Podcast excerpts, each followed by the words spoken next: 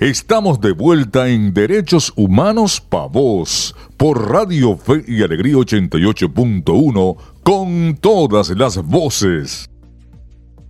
Continuamos en Derechos Humanos Pa' Vos, el espacio radial de la Comisión para los Derechos Humanos del Estado Zulia Codés. Si bien este es nuestro último programa del año 2021, para enero de 2022 volveremos con más conversaciones en torno a nuestros derechos en este su espacio Derechos Humanos para Vos, que se transmite todos los sábados a partir de las 9 de la mañana por la señal de Radio Fe y Alegría Maracaibo 88.1 FM. En este segmento de nuestro programa le damos inicio al ciclo de entrevistas que que vamos a tener el día de hoy, que estará enmarcado en el Día Internacional del Migrante y Refugiado. Este año 2021 eh, Venezuela llegó a más de 6 millones de personas que se han ido del país en búsqueda de mejores condiciones de vida y también para ayudar a sus familiares y seres queridos que aún permanecen en el país. A propósito de este tema estaremos conversando con las compañeras de la mejor ruta, un proyecto de información y de comunicación liderado por Reina Weiss Villafranca y también conformado por un grupo de abogadas e investigadoras que buscan brindar información oportuna para la migración de niñas, adolescentes y mujeres, ya que por su condición de mujeres, las niñas y adolescentes experimentan mayores riesgos a la hora de migrar por lo que es necesario que cuando decidan realizar su proceso migratorio lo hagan con información oportuna y también conociendo que tienen eh, a su disposición servicios de instituciones, organizaciones internacionales y organizaciones no gubernamentales que pueden apoyarlas para planificar una mejor ruta para ejercer la movilidad humana sin riesgos. Bienvenidas compañeras a Derechos Humanos Pavos. Dentro de la crisis migratoria venezolana, las niñas, adolescentes y mujeres conforman un grupo vulnerable. ¿Pueden tipificarnos a grosso modo los tipos de violencia a los que se enfrentan las migrantes venezolanas durante su ruta hacia otros países? Reciban un saludo cordial y afectuoso a toda la audiencia del programa Derechos Humanos a vos. Y agradecida por la invitación, les habla Reina Alejandra Ais Villafranca, directora ejecutiva de la organización Éxodo y coordinadora de la campaña A Mejor Ruta. Precisamente en esta campaña hacemos énfasis a la prevención de todos los riesgos a los que están expuestas las venezolanas en las rutas migratorias. ¿Cuáles son esos riesgos? Eh, son diversas formas de violencia de género a los que se encuentran expuestas, como por ejemplo violencia psicológica, acoso, hostigamiento, amenazas, violencia física, las distintas formas de violencia sexual, explotación sexual, acoso sexual, abuso sexual, la violación sexual, el tráfico, desapariciones y trata de venezolanas en las rutas y una de las últimas eh, y las formas más extremas y la forma más extrema de violencia que es el femicidio o feminicidio.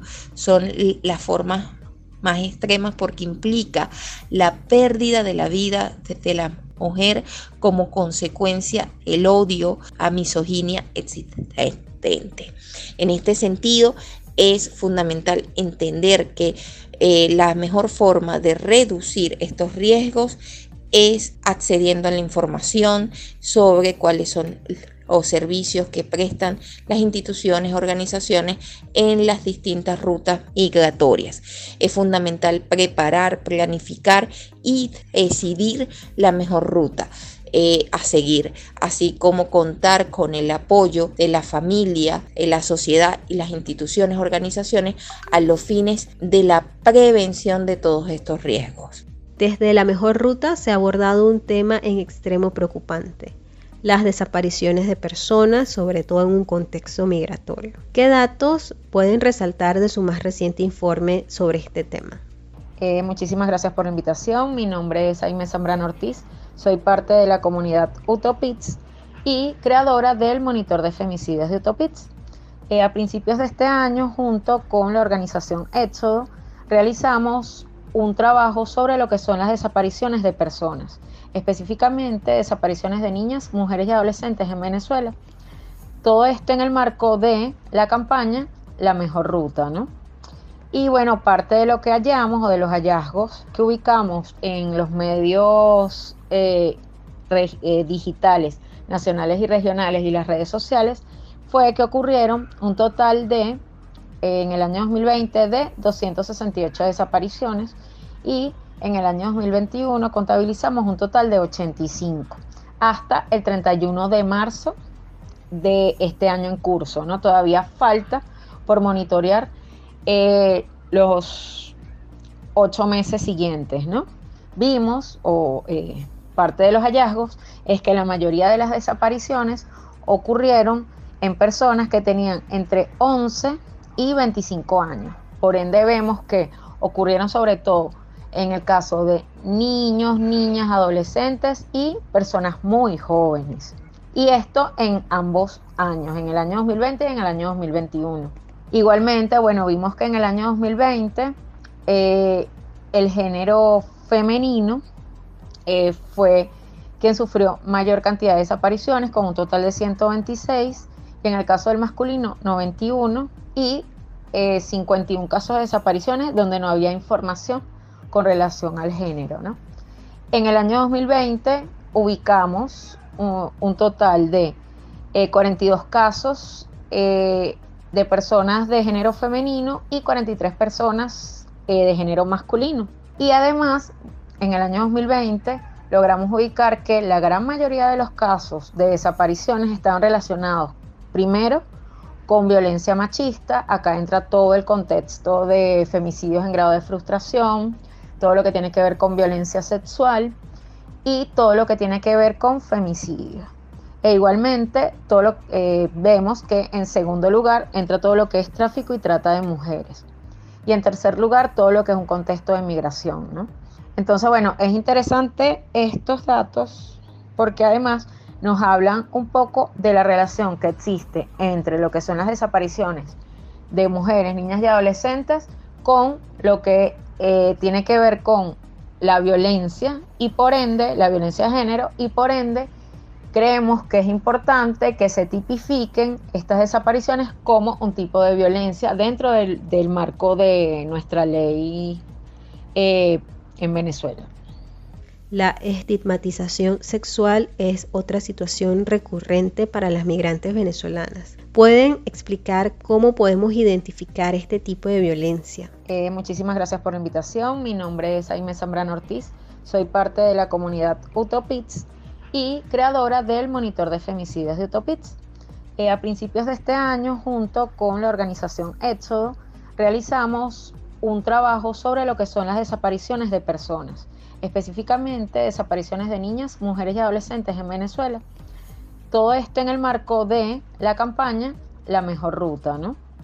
Y bueno, parte de lo que hallamos o de los hallazgos que ubicamos en los medios eh, eh, digitales, nacionales y regionales y las redes sociales, fue que ocurrieron un total de, en el año 2020, de 268 desapariciones y en el año 2021 contabilizamos un total de 85 hasta el 31 de marzo de este año en curso. ¿no? Todavía falta por monitorear eh, los ocho meses siguientes. ¿no? Vimos, o eh, parte de los hallazgos, es que la mayoría de las desapariciones ocurrieron en personas que tenían entre 11 y 25 años. Por ende vemos que ocurrieron sobre todo en el caso de niños, niñas, adolescentes y personas muy jóvenes. Y esto en ambos años, en el año 2020 y en el año 2021. Igualmente, bueno, vimos que en el año 2020 eh, el género femenino eh, fue quien sufrió mayor cantidad de desapariciones, con un total de 126, En el caso del masculino, 91 y 51 eh, casos de desapariciones donde no había información con relación al género. En el año 2020 ubicamos un, total de 42 eh, casos eh, de personas de género femenino y 43 personas de género masculino. Y además, en el año 2020 logramos ubicar que la gran mayoría de los casos de desapariciones estaban relacionados, primero, con violencia machista. Acá entra todo el contexto de femicidios en grado de frustración, todo lo que tiene que ver con violencia sexual y todo lo que tiene que ver con femicidio. E igualmente, todo eh, vemos que en segundo lugar entra todo lo que es tráfico y trata de mujeres. Y en tercer lugar, todo lo que es un contexto de migración. ¿no? Entonces, bueno, es interesante estos datos porque además nos hablan un poco de la relación que existe entre lo que son las desapariciones de mujeres, niñas y adolescentes con lo que eh, tiene que ver con la violencia y por ende, la violencia de género y por ende creemos que es importante que se tipifiquen estas desapariciones como un tipo de violencia dentro del, marco de nuestra ley eh, en Venezuela. ¿Qué recomendaciones hacen a los países de acogida para proteger con enfoque de género a las mujeres, niñas y adolescentes que abandonan sus hogares en búsqueda de mejores condiciones de vida? Un saludo a la audiencia del programa radial Derechos Humanos PAVOS de la Comisión para los Derechos Humanos del Estado Zulia Codés. Les habla Alinis Aranguren Ágreda, politóloga con grado en Relaciones Internacionales, defensora de los derechos humanos, speakers en temas de movilidad, violencia contra las mujeres en política, asesora y consultora en la Asociación Civil Éxodo y su programa La Mejor Ruta. En cuanto a la pregunta número 5 sobre los contactos, asistencia y apoyo de las ONG que conforman y articulan con la mejor ruta, a continuación, el listado de las diversas organizaciones con servicio gratuito, entre ellas AVESA, a través de mensajes WhatsApp a los números 0424 166 2220 Cátedra de la Paz de lunes y miércoles entre las 10 a.m. y 1 p.m. al celular 0412-189-4494. Dilo aquí al 0412-3122-629. Éxodo de lunes a viernes de 9 a 4 p.m. al 0412-885-4281. Mulier al 0414-6254-125. Voces de género al 0426-2171-978. Escuchamos a las compañeras de La Mejor Ruta, una iniciativa de información liderada por la abogada Reina Valls Villafranca y conformada también por un grupo de abogadas e investigadoras que busca brindar información oportuna y necesaria para todas aquellas niñas, adolescentes y mujeres venezolanas que deciden migrar para que cuando eh, realicen su proceso migratorio lo hagan con información confiable y también lo hagan conociendo que existe una ruta de apoyo de instituciones, organizaciones no gubernamentales, entre otras eh, iniciativas que están para apoyarlas en caso de que experimenten algún tipo de riesgo. Hacemos una pausa en este su espacio de Derechos Humanos para Voz y volvemos con más entrevistas en nuestro siguiente segmento por la señal de Radio Fe y Alegría Maracaibo 88.1 FM. Ya regresa Derechos Humanos para Voz por Radio Fe y Alegría 88.1 con todas las voces. Estamos de vuelta en Derechos Humanos Pa' Voz por Radio Fe y Alegría 88.1 con todas las voces. Regresamos en Derechos Humanos para Vos, el programa de radio de la Comisión para los Derechos Humanos del Estado Zulia Codés. Puedes enterarte de los acontecimientos más destacados en materia de derechos humanos y también unirte a nuestras conversaciones de 9 a 10 de la mañana por la señal de Radio Fe y Alegría 88.1 FM. En este segmento retomamos las entrevistas que estamos realizando a propósito del Día de las Personas Migrantes y lo hacemos dándole la bienvenida a Héctor Villa, periodista venezolano en Perú y cofundador de Cápsula Migrante, un proyecto dirigido a la comunidad migrante en Perú y América Latina. Con Héctor conversaremos de una campaña que lleva a cabo Cápsula Migrante junto a la plataforma informativa Venezuela al Minuto, una iniciativa para difundir información verificada y pensada para responder a las principales inquietudes de las personas venezolanas que han emigrado a Colombia, Perú y Ecuador. Esto también ante la desinformación sobre los procesos migratorios, las medidas ante la pandemia de la COVID-19 y, el acceso a las vacunas anti-COVID. Bienvenido Héctor a Derechos Humanos Pavos. Hola, muchas gracias y gracias también por la invitación a Derechos Humanos Pavos eh, en este espacio eh, que me parece importante bueno, para, poder conversar sobre los derechos humanos y, la importancia y la relevancia que, que tiene en los días actuales. Durante los últimos meses, Cápsula Migrante y Venezuela en Minuto han publicado contenidos de la campaña titulada Migrantes Informados. Cuéntanos sobre esta iniciativa y cómo fue su surgimiento. Sí, este, el año pasado, bueno, para ponerlos un poco en contexto, en mayo del 2020, eh, junto a, mi compañera y colega Pirina Sora, fundamos Cápsula Migrante, un proyecto eh, periodístico enfocado o dirigido a la comunidad migrante venezolana que se encuentra en Perú, eh, ya que bueno, ella y yo somos migrantes también, venezolanos estamos acá en Perú, y lo que nosotros tenemos como propósito o, objetivo, objetivo para, para este proyecto es poder brindarles información de servicio y recursos útiles a la comunidad migrante a través de la plataforma WhatsApp para tener un contacto más directo con ellos. Eh, a mediados del año pasado, justamente compartimos un espacio de aprendizaje, eh, Suárez, que es quien es eh, director y cofundador también de, su proyecto periodístico Venezuela al Minuto. Y bueno, este, nos reunimos, estuvimos conversando para buscar manera de, colaborar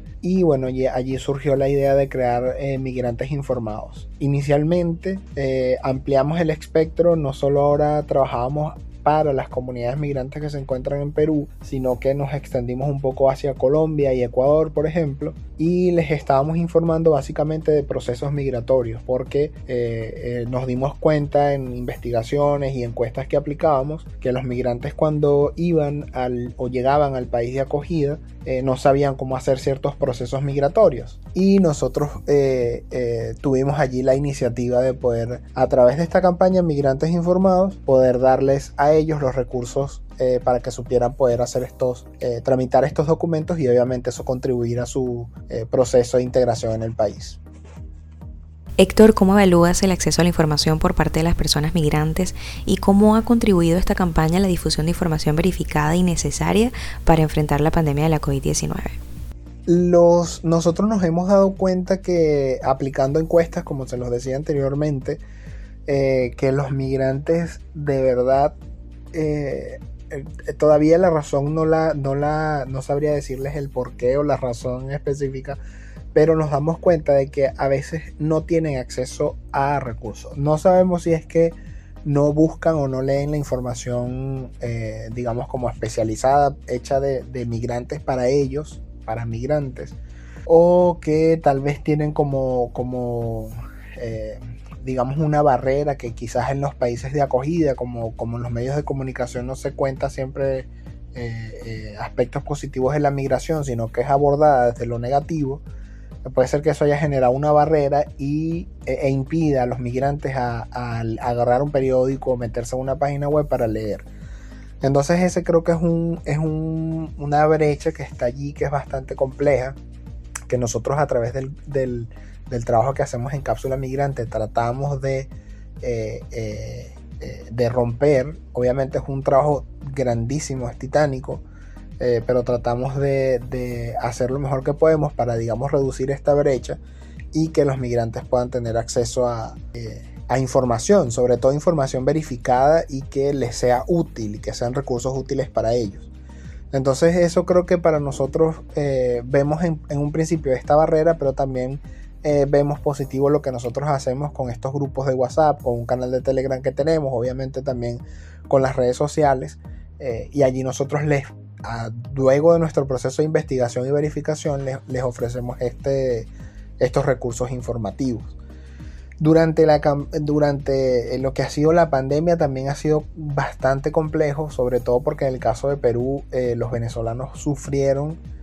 Ahora también nosotros este año mm, nos, planteamos un objetivo y que bueno, cumplimos en estos últimos tres meses, que digamos la segunda temporada de, o la segunda parte de la campaña Migrantes Informados, que esta vez estuvo enfocada en migración, en vacunación y en COVID-19 porque nos dimos cuenta de que tal vez había muchas, de que había muchas personas que igual no estaban seguras de cómo iba a ser el proceso de acceso a las vacunas, aunque en el caso de Perú y en otros eh, países los gobiernos habían dicho que las vacunas iban a ser gratuitas y, libres para todos, incluso sin, personas que no contaran con documentos eh, vigentes en el país o, no tuviera una condición migratoria regular. Eh, entonces, bueno, vimos también allí esta necesidad y, creamos esta campaña junto a Venezuela al Minuto, donde, bueno, además de informarles sobre vacunación, nuevas variantes, en estos países también les pudimos dar recursos sobre, sobre salud mental que, que ha sido un, elemento, un factor que ha afectado también a las personas en este tiempo.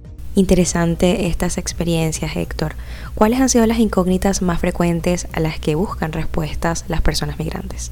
Mira, las incógnitas más frecuentes con las que nosotros nos hemos encontrado, eh, te hablo de lo general, eh, bueno, siempre los procesos migratorios generan duda. De hecho, en abril se comenzó un proceso de regularización migratoria en Perú. Perdón, lo anunciaron en octubre del año pasado iniciaron un preproceso en abril que se extendió, todavía está vigente, y en julio aproximadamente comenzaron ya la regularización. Y había gente que no había hecho el proceso de abril. Eh, eso imagínate, abril, de abril a julio. Entonces gente que no había hecho ese proceso. Eh, siempre esas son preguntas que la gente, que como te digo, todavía no hemos logrado identificar esa, eh, el porqué de esa barrera, pero existe. Eh, también temas de integrarse al país en el sentido de cómo ellos acceden a, cuentas bancarias, eh, cómo ellos pueden acceder a, servicios de salud, eh, cómo pueden también acceder a servicios financieros, son, son aspectos que, siempre considera la, la, persona migrante, la comunidad migrante en el país de acogida y que son también algunas preguntas que nos hacen cuando tenemos nuestras actividades de grupo abierto. Y en torno a temas de vacunación, pues eh, eh, últimamente han surgido preguntas sobre cómo, que de hecho nos las hacen en los grupos, cómo pueden tramitar su carnet de vacunación, eh, cómo pueden acudir o qué documentos necesitan para acudir y vacunarse en el centro que se ha dispuesto en Perú para eso, cuáles son los centros de vacunación a donde tienen que acudir. digamos que es un poco variada las preguntas que, eh, que pueden surgir dentro de la comunidad migrante, pero, pero en general te puedo resumir que son esas. Ahora bien, tomando en cuenta las distintas condiciones migratorias de los venezolanos, ¿cómo han visto la aplicación de las vacunas anti-COVID para los migrantes irregulares? Eh, sí, en, eh, digamos que en Perú al inicio, cuando comenzó la, la vacunación para ciertos grupos de edades, no se había presentado, se presentó en, solo una región, si no me equivoco, hacia el norte del país, pero, pero fue también como un momento, se denunció y, ya después no, después de que se, se, hizo la denuncia y se resolvió, pues ya eso no se eh, presentó nuevamente.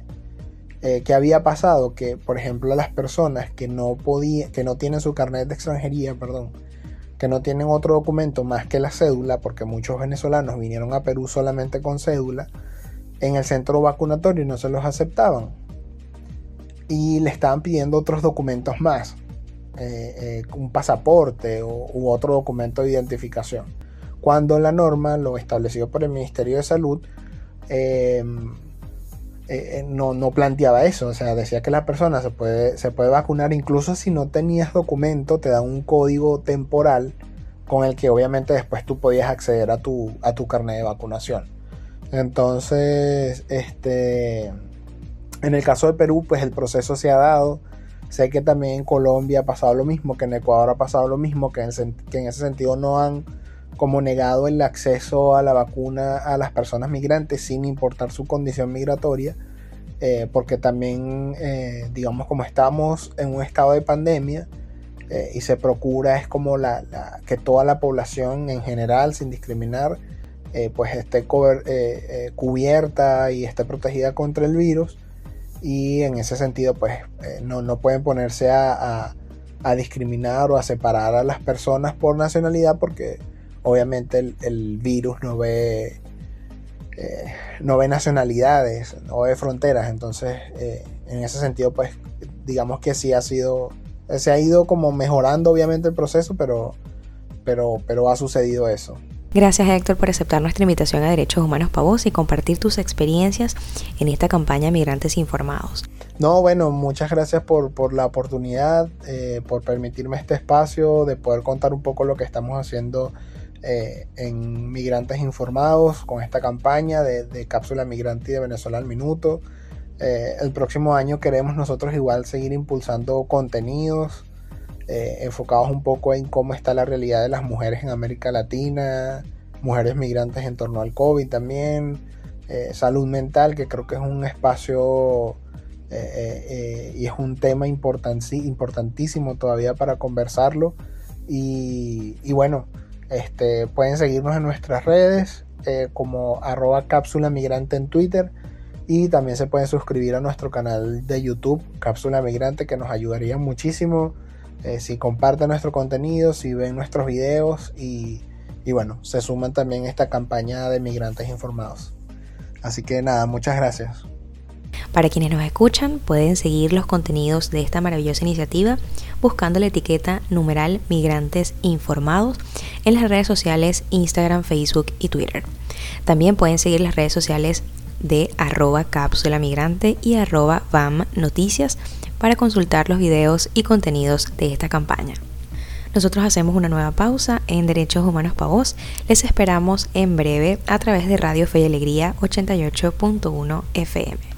Ya regresa Derechos Humanos Pa' Vos por Radio Fe y Alegría 88.1 con todas las voces.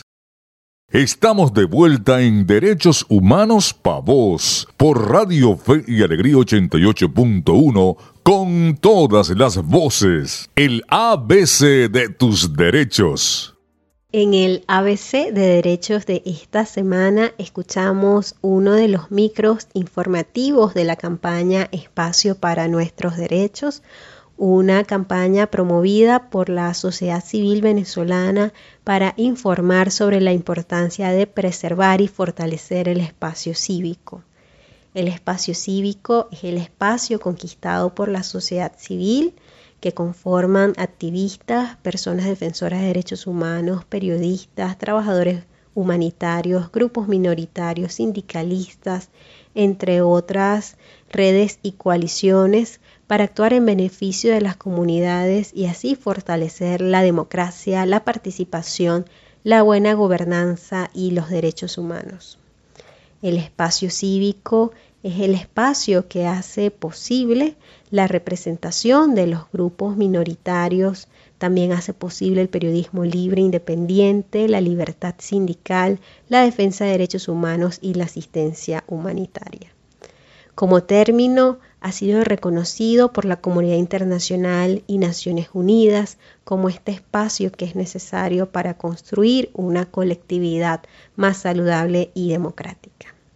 Ante esto es necesario que el Estado venezolano proteja a la sociedad civil, puesto que de allí eh, se desprende su compromiso con el cumplimiento también de los derechos humanos, como lo es el derecho al desarrollo, la defensa de los derechos humanos, la libertad de expresión, la libertad de asociación, entre otros. Por lo que se deben garantizar leyes y políticas que permitan que las organizaciones de la sociedad civil funcionen sin injerencias arbitrarias, trabas ni obstáculos, así como garantizar la capacidad de utilizar mecanismos de cooperación internacional y acceder a la información pública.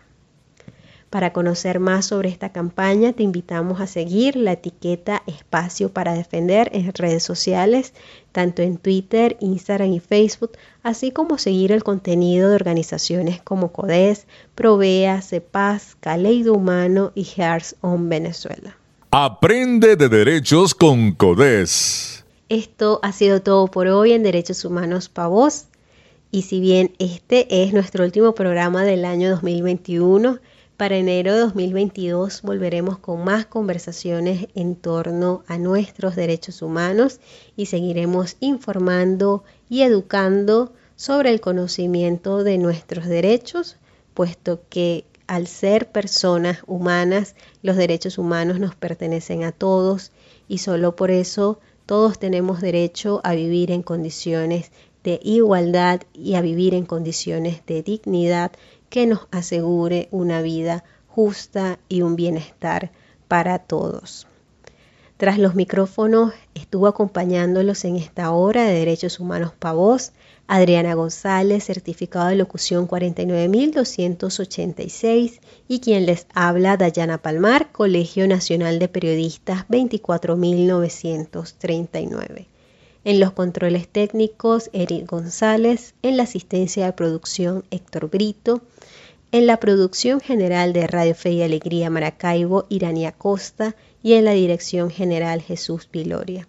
Nuestras redes sociales son arroba codes en Instagram, Twitter y Facebook. Y nuestra página web es www.codes.org. Te invitamos a escuchar la retransmisión de este programa mañana domingo a las 7 de la mañana. Y para escuchar la próxima emisión de Derechos Humanos para Vos, nos vemos en enero de 2022 por la señal de Radio Fe y Alegría Maracaibo 88.1 FM. Ahí nos encontrarás hablando de derechos humanos. Derechos Humanos para Vos, un espacio para la defensa de nuestras libertades.